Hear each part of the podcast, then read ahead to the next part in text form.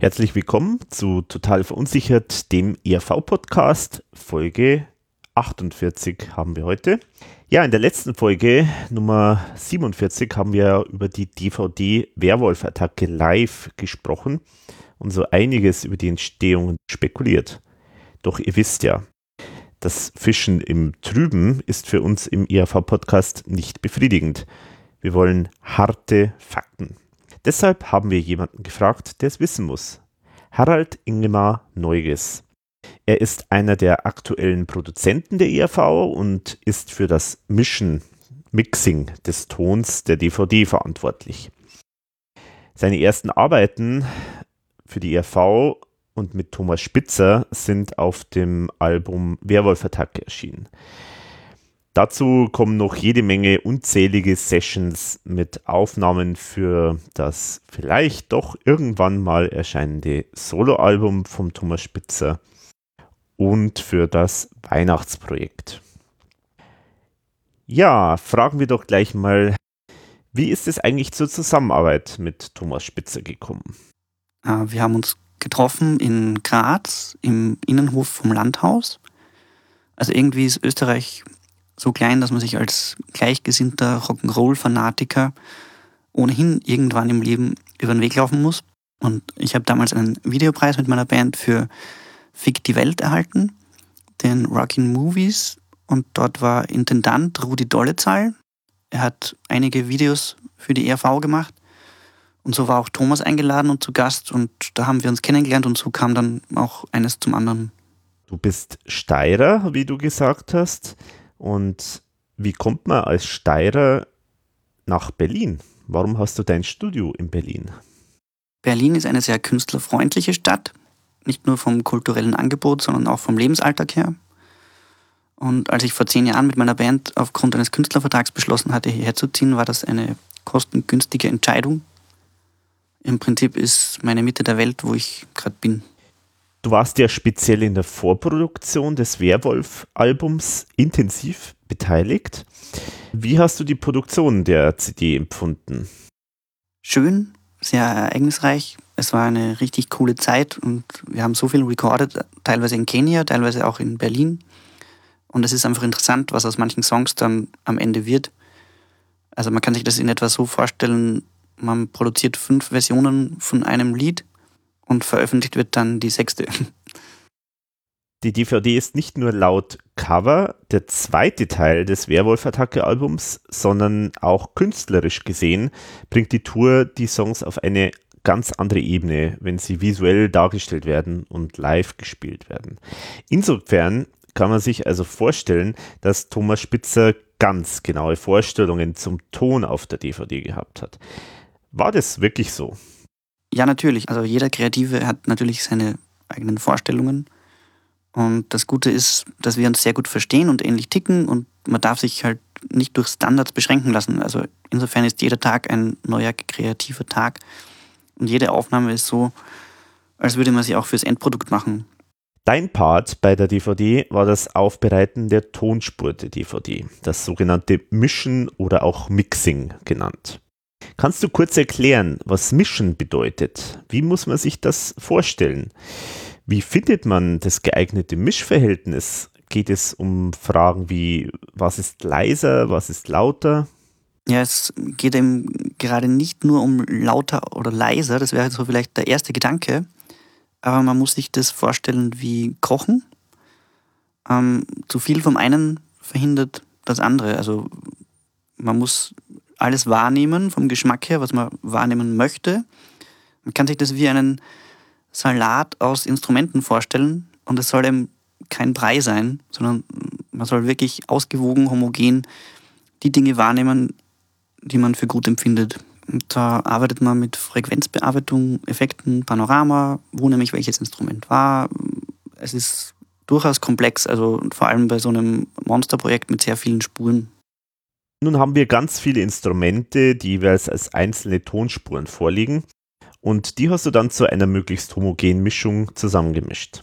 Wie viele Einzelaufnahmen und somit wie viele Tonspuren waren denn bei dem Konzert vorhanden?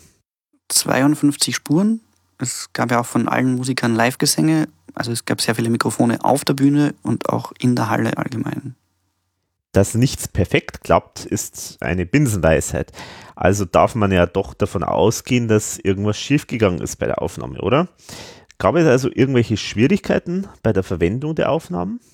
Auf den ersten Blick nicht, auf den zweiten dann aber jedoch schon. Also es gab so Kleinigkeiten, so Knackser auf manchen Spuren. Da gab es ein Stromproblem in der Halle an diesem Abend anscheinend, dass das passiert ist. Ich habe das Gott sei Dank wegbekommen. Also kein gröberes Problem. Heiß diskutiert wurde ja in der Fangemeinde, insbesondere angefeuert von meinem verehrten Podcast-Veteran Wolfi, ob äh, Veränderungen an den Originalaufnahmen vorgenommen wurden.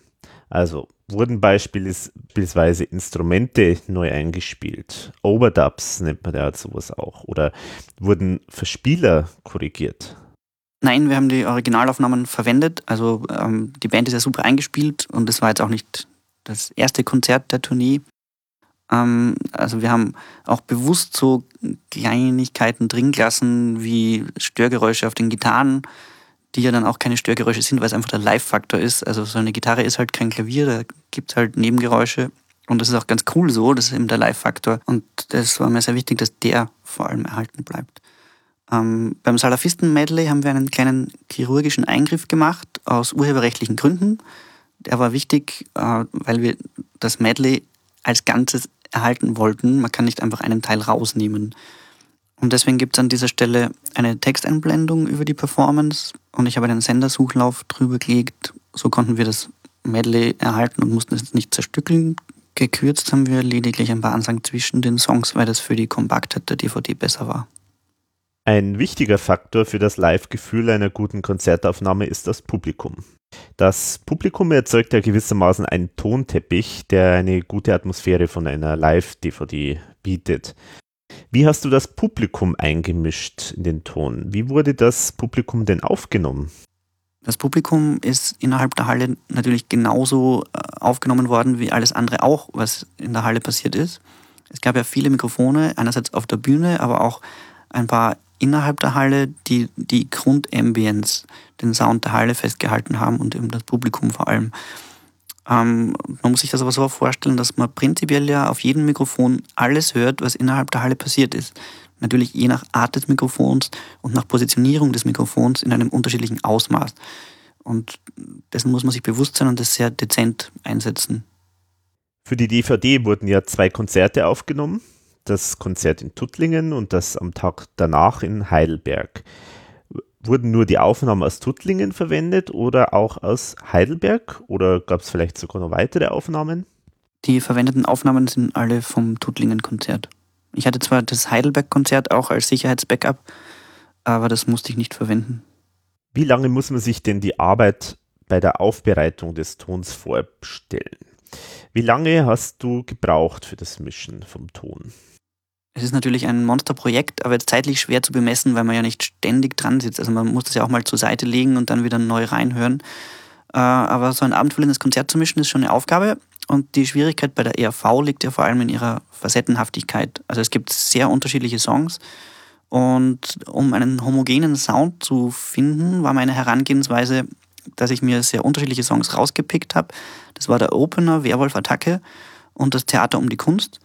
Und ich habe die dann so gemischt, wie sie für mich funktionieren. Und darauf aufbauend habe ich dann das ganze Konzert gemischt. Nun gibt es auf der DVD eine Stereo- und eine 5.1 Spur. Was musstest du für die Spuren jeweils anders machen?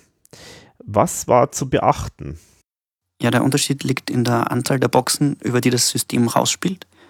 Der Stereo-Mix, der bei dieser Aufnahme schon sehr knackig daherkommt, ist auch schon sehr im Panorama aber bei der 5.1-Version hat man ein noch räumlicheres Empfinden. Und das ergibt sich eben über die höhere Anzahl der Boxen. Das muss man dann auch eben beim Mischen dahingehend berücksichtigen, dass die Verhältnisse anders zu wählen sind. Du hast links, rechts, Center, Bass und hinten links, rechts. und im besten Fall eben das Gefühl, dass du mitten in der Halle stehst. Auf der DVD steht, dass das Mixing das des Schlagzeugs separat gemacht wurde. Weißt du, warum das gemacht wurde und kannst du uns erklären, was das bedeutet? Aus Zeitgründen. Und zwar gab es da einen Basis-Drum-Sound und auf dem habe ich dann den Rest aufgebaut.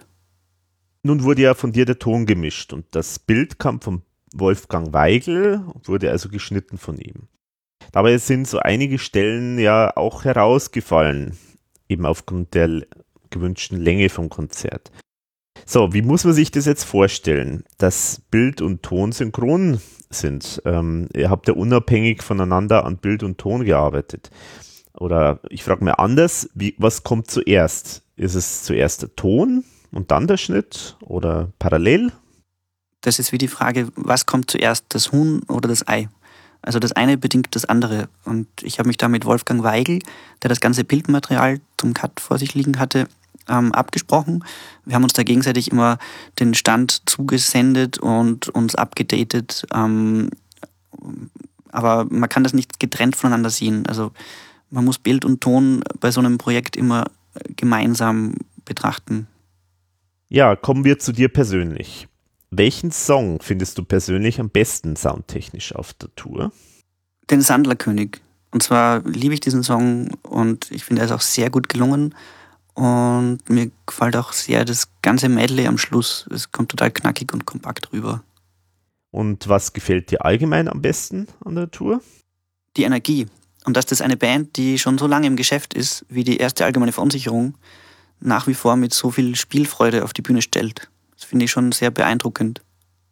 Ja, wenn man sich deine Begeisterung jetzt hier äh, anhört und die Begeisterung auch für die ERV, drängt sich natürlich förmlich die Frage auf, ob es eine weitere Zusammenarbeit mit der ERV geben wird.